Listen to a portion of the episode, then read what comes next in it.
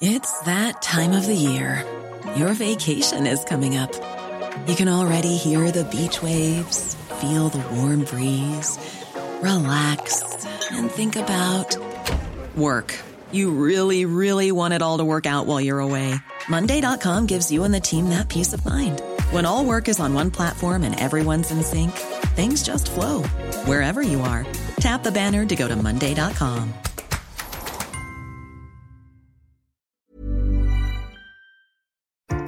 Exile. Network.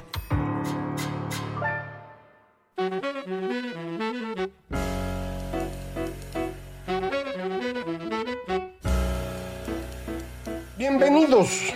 Esto es Fuera de la Caja. Yo soy Macario Esquetino, le agradezco mucho que me escuche y quiero platicar con usted hoy en esta serie de largo aliento un poco más sobre lo que platicamos en el eh, podcast anterior, la emisión anterior, en donde le decía, de pronto entendí que el poder económico no es algo que ha existido siempre como una fuente de poder independiente. Indudablemente, el tener lana ayuda, nada más que esa lana no estaba de manera independiente al poder político, es decir, coercitivo, y el poder eh, persuasivo, es decir, religioso. Eran ellos los que tenían el dinero y ellos lo ejercían en su beneficio para mantenerse. Eh, puede usted, por ejemplo, revisar eh, quiénes son los grandes ricos de la antigüedad que mencionan por ahí eh, y todos ellos eran en el fondo pues monarcas.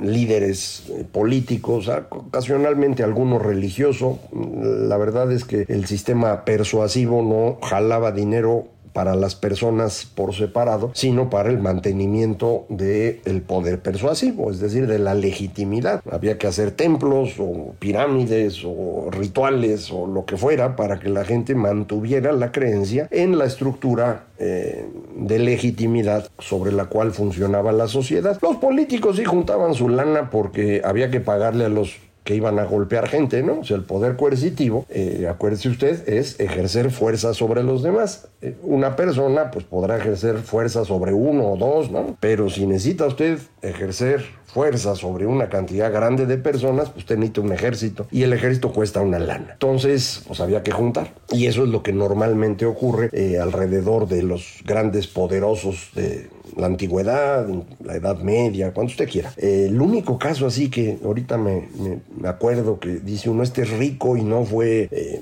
propiamente monarca, es Séneca. ¿Se acuerda usted de Séneca? Un filósofo nacido en lo que hoy es España, eh, que fue, pues digamos, el, el maestro, o el guía espiritual del señor Nerón. Y eh, como Nerón era una pachanga espantosa y, y era peligroso ya para, para el imperio, pues hubo varios intentos de, de matarlo. Y, y en uno de ellos se acusó a Séneca de ser parte de esto y Nerón le sugirió que si no fuera tan amable de suicidarse y pues se tuvo que suicidar. Eh, Séneca es probablemente el personaje más rico de la antigüedad, eh, pero su riqueza proviene precisamente de estar dentro de la estructura política, aunque él mismo dijera que no era político, que era filósofo, es uno de estos estoicos de, la época del imperio eh, que nos venden así como que no, mira, el mundo hay que verlo así, hay que tener paciencia, sí, güey, con la lana que tienes cualquiera tiene paciencia, los que no la tienen pues les cuesta más trabajo, ¿no? Eh, el otro famoso del mismo tipo es Marco Aurelio, él sí fue emperador, también es estoico y todo el mundo lo recuerda como el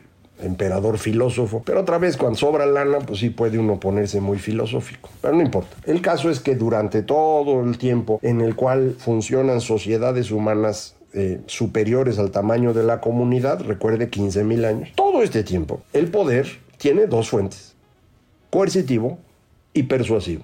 El poder coercitivo, la fuerza, normalmente la asociamos con el tema político, no tiene que ser estrictamente así, pero es parte de eso. Y el tema persuasivo es esencialmente religioso, tampoco es 100%, pero esencialmente. El ascenso del poder económico es evitado en todas las ocasiones que se intenta, porque pues los poderosos de estos dos grupos no les conviene que haya un tercero. Porque querrían que hubiera otra fuente de poder. Entonces los destruyen cada vez que a alguien se le ocurre. ¿no? Eh, uno podría, insisto, buscar durante el periodo de la antigüedad clásica en algún lado en, lo que llamamos Grecia o eh, alrededor de Roma, personas que pudieron hacerse ricas de manera independiente, eh, pero no fue algo que se lograra consolidar fue destruido muy rápido. Eh, el, momento en el cual esto aparece con más claridad en, en Europa es, insisto, siglo XIII, norte de Italia, las repúblicas, en donde eh, las ciudades pueden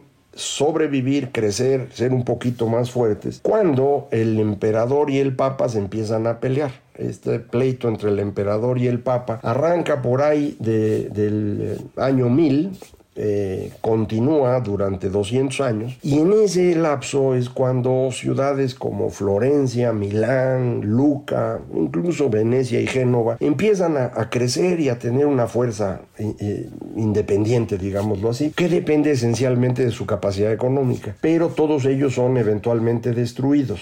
Eh, como poderes independientes. Siguen existiendo las ciudades y demás, pero no pueden sustraerse al control del imperio. Eh, Países Bajos sí lo logran, probablemente por el lugar donde está. Eh, Holanda, pues, ahorita está bonito y todo, pero trate usted de regresarse 500 o 600 años, era un mugrero espantoso eso. Pues eran pantanos y nadie realmente quería irse a meter ahí. Eh, y mm, en, eh, el momento que los eh, Habsburgo empiezan a controlar el Sacro Imperio, varias ciudades de ahí empiezan a, generar su propia riqueza, a hacerse más o menos autónomos, empiezan a gobernarse ellos mismos eh, y van a ser el origen, insisto, de que empiece a crecer la posibilidad de tener religiones diferentes. El objetivo de ellos es que el poder religioso no destruya la ciudad.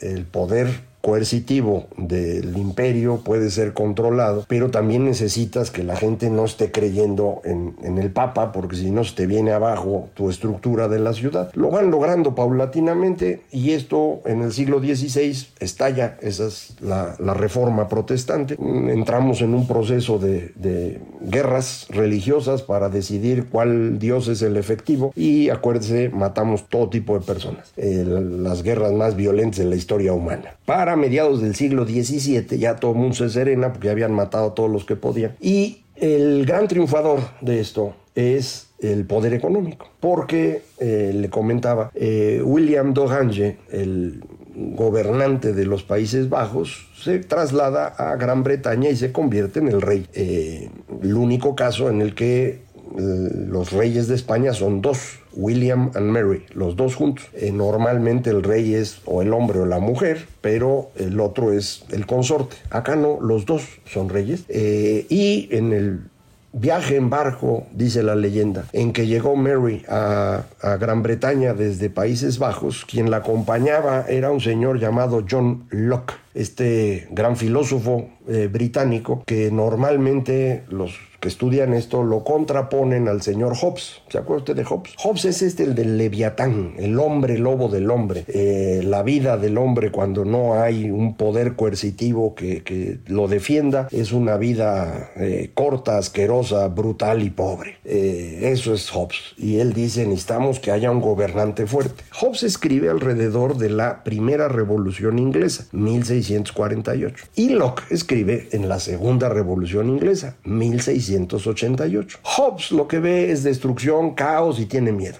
Locke lo que ve es que esto va a ponerse buenísimo. Vamos a construir un mundo mejor. Derechos humanos, democracia, crecimiento, comercio.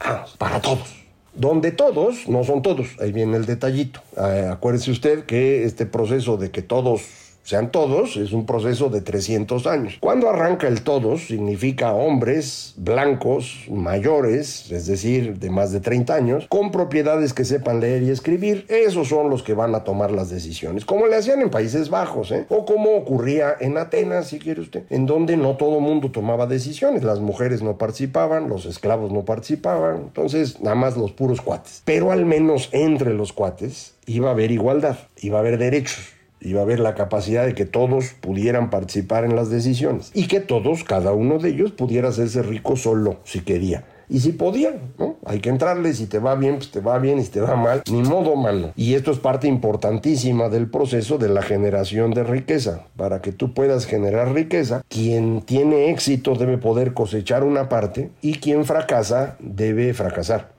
Eh, esto cuesta mucho trabajo de aceptar para las personas, en particular aquí en América Latina. Queremos que si la gente gane, pero que nadie pierda. Por eso no se puede. Para que esto funcione, tienes que ir transformando el sistema continuamente y esto implica que los que van ganando van derrotando a los que estaban antes. Es lo que en los años 30 del siglo XX el economista austriaco Joseph Schumpeter va a denominar la destrucción creativa. Para poder generar riqueza, cada, una, cada persona que crea una nueva eh, cosa lo hace destruyendo las que existían.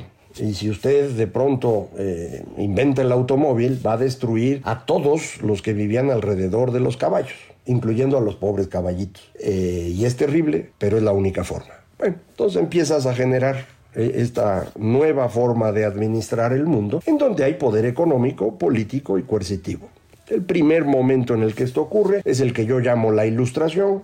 Es prácticamente lo que todo mundo llama la ilustración, nada más que yo lo hago arrancar alrededor de este, esta revolución gloriosa. Creo que es el gran momento de arranque de la, eh, de la ilustración. Y terminar alrededor del terremoto de Lisboa de 1755. Eh, ¿Por qué? Porque ahí es donde tenemos un intento del poder coercitivo y el poder persuasivo de deshacerse del poder económico. Si el poder económico proviene de las ciudades que se hicieron independientes, que generan su propia riqueza, entonces el problema son las ciudades, ¿no? Y las ciudades lo que generan es una sociedad artificial, a diferencia de las comunidades naturales de los seres humanos, las comunidades cercanas a la naturaleza, eh, que es la vida real, no, no, no lo artificioso que tiene una ciudad. ¿Qué necesitamos? Regresar a la naturaleza. Y es el terremoto de Lisboa el que da la gran excusa legitimadora, porque el terremoto es la fuerza de la naturaleza, como no lo había sentido Europa en un buen rato y como creo que desde entonces no lo ha vuelto a sentir, un terremoto inmenso afuerita de Portugal, destruye Lisboa por completo en el día de Todos Santos de 1755, la gente está en las iglesias, las iglesias vienen abajo, los aplastan a todos, eh, todo el mundo dice no puede ser,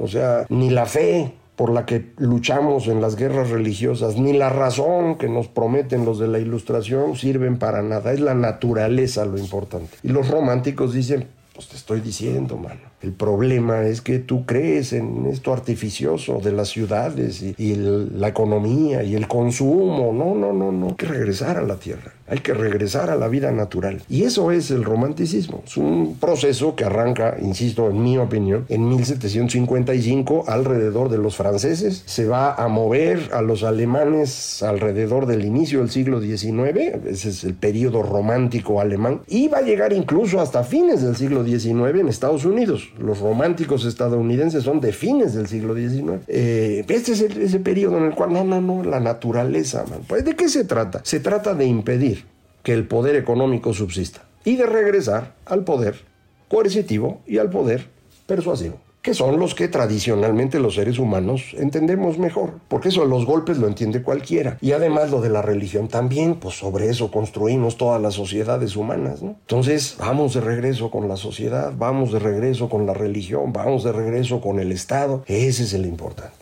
No le hagas caso a estos miserables que están tratando de generar riqueza, que te están obligando a consumir, que te hacen vestirte de ropa que no necesitas. Ve de regreso como los lirios del bosque, que no necesitan nada y tienen el mejor color, ¿no? Así incluso dice algún lado de la Biblia. Esto evidentemente no es una gran idea, que es lo que ocurre cuando tú tratas de que se deje de generar eh, riqueza pues el estado natural de los seres humanos, que es la pobreza. Y entonces la gente empieza a enojarse. Eh, el gran esfuerzo que hace el señor Napoleón por extender las ideas a toda eh, Europa, estas ideas asociadas eh, en parte a la cuestión aquí natural y demás, pero también en parte a las estructuras provenientes de la ilustración, lo que va a dar como resultado es una nueva forma de ver las cosas alrededor de mediados del ciclo a mediados del siglo XIX. Napoleón, recuerde usted, eh, toma el poder en 1799, es derrotado eh, totalmente en 1812 por primera vez, intenta regresar en 1815, lo vuelven a tundir y muere en 1821, más o menos. A lo mejor me equivoco en alguna fecha, pero más o menos es eso. Eh, inmediatamente después tratan de recuperarse las monarquías en, en toda Europa, pero no logran deshacerse del poder económico. Gran Bretaña eh, no se metió en este rollo, ni se sumó a los naturalistas, ni nada de eso, ¿no? ¿Quiénes son los románticos ingleses? Los románticos ingleses son los que hacen poesías y pinturas y cosas por el estilo, pero todos este, fuera de Gran Bretaña, ¿eh? Que, que, Lord Byron, sí, el señor es famoso, pero en Europa Central, no en Gran Bretaña, ahí nadie lo pela, sácate, güey, porque pues ellos ya están en el proceso de que sí se genera riqueza. Si en 1688 empezaron con esta idea de que hacerte rico se vale y que las ideas son buenas, 100 años después esto ya está dando frutos y la gente no se va tan fácil con la finta. Eh, conforme esto empieza o va continúa, perdón, generando riqueza en las ciudades, entramos en una dinámica diferente de producción.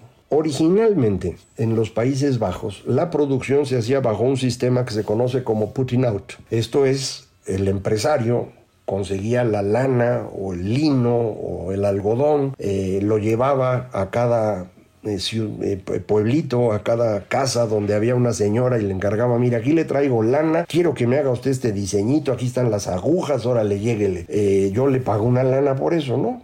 hágame tres chambritas de esto y vengo dentro de una semana y le doy tantos florines. Y así funciona. Y esta fue la forma como empezó a funcionar. Pero cuando el sistema empieza a ser un poquito más exitoso, ya no es tan fácil eso de ir a repartir a todas las casitas. Entonces lo que hacen es empezar a jalar a la gente para que trabaje en un solo lugar conocido como la fábrica. Eh, la fábrica se mueve con el poder del agua, esencialmente. Eh, pones todas las maquinitas juntas, pones un cablecito para que las vaya jalando, una línea de producción, y pues hay que jalarse a la gente para que vaya a trabajar ahí, lo cual implica que la gente se empieza a mover a la ciudad. Y cuando la gente se mueve a la ciudad, empieza a pensar distinto. Y entonces la religión empieza a perder fuerza. Y los políticos empiezan a darse cuenta que el poder que tenían, que venía del campo, ahora está en la ciudad y eso va a ayudar a otros políticos diferentes. Entonces empieza el pleito. Eh, estos, estos conflictos entre estos grupos eh, van a marcar mucho el inicio del siglo XIX y van a empezar a aparecer las ideas de que conviene organizar a las personas que viven en la ciudad para que los empresarios no abusen de ellas. Es el origen del socialismo. Ese socialismo es el que años después el señor Marx va a llamar socialismo utópico porque Marx afirma que él es el socialismo científico. ¿A qué se refiere con socialismo científico? A que construye una idea de socialismo partiendo de la filosofía del señor Hegel. Y eso para él es científico. Hoy, para nosotros eso no tiene nada de científico. Pero él así lo vendió. Y entonces dijo, no, los que vinieron antes que yo y que andaban proponiendo la organización mutual, el apoyo entre los grupos y demás, esos eran utópicos. El que trae la neta soy yo y la neta es, hay que quedarnos con los medios de producción. Suena bonito, ¿no? Menos para quien tiene los medios de producción. Eh, ya sabe usted, Marx eh, tiene sus primeras ideas en 1844. Sus ideas derivan de lo que leyó, no solo de Hegel cuando estudió, sino también de lo que escribió Engels en 1842 en el libro realmente importante de esta pareja, que es eh, La clase obrera en, Inglaterra, así se llama, y de donde Marx saca las ideas de economía y nunca las corrige. A lo mejor ya lo platicamos esto alguna vez, eh, en los siguientes años a, esto que estoy mencionando, en mediados del siglo XIX hasta fines del siglo XIX, cambia muchísimo el funcionamiento de la sociedad en Inglaterra y a los obreros les empieza a ir muy bien. Y entonces las ideas de Marx no tienen jamás éxito en Inglaterra. Las ideas de los utópicos sí, esas sí les convienen porque son ideas muy simples y muy inteligentes. Vamos agrupándonos para negociar juntos con el patrón y para defendernos entre nosotros, haciendo una especie de seguro mutual en donde si alguien se la máquina le lleva un dedo, bueno, pues aquí hay una lana para que te compongas o para que puedas seguir viviendo. O si alguien muere, dinero para las viudas y los huérfanos. Eso es lo que proponían los socialistas utópicos y, funciona bien. Este periodo entonces en el cual se quiso fortalecer la idea de naturaleza para tratar de destruir a las ciudades, eh, tiene algún éxito en Francia y algún éxito menos marcado en el continente, pero en Gran Bretaña nada y cuando termina este periodo, hacia 1848, termina porque Gran Bretaña ya les agarró una ventaja brutal a los demás. Y entonces todos dicen, espérate, güey, en vez de estar aquí platicando de naturaleza y eso, ¿por qué no hacemos lo que hacen los británicos, que está funcionando muy bien? Y este es el periodo eh, que arranca, yo creo, en 1848, con el cual eh, entramos en un nuevo momento de éxito del poder económico que le platico lo más pronto posible. Muchísimas gracias por escucharme. Esto fue Fuera de la Caja.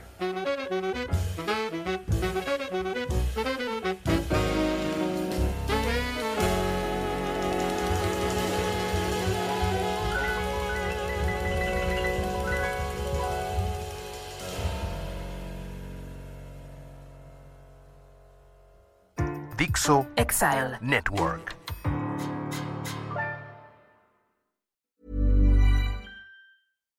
When you make decisions for your company, you look for the no-brainers. And if you have a lot of mailing to do, stamps.com is the ultimate no-brainer. It streamlines your processes to make your business more efficient, which makes you less busy. Mail checks, invoices, legal documents, and everything you need to keep your business running with stamps.com.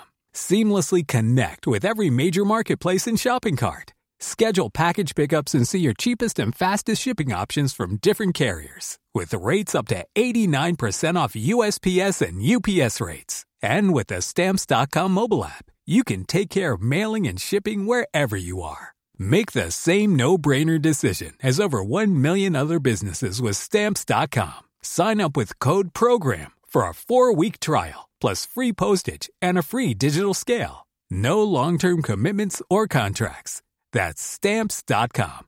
Code program.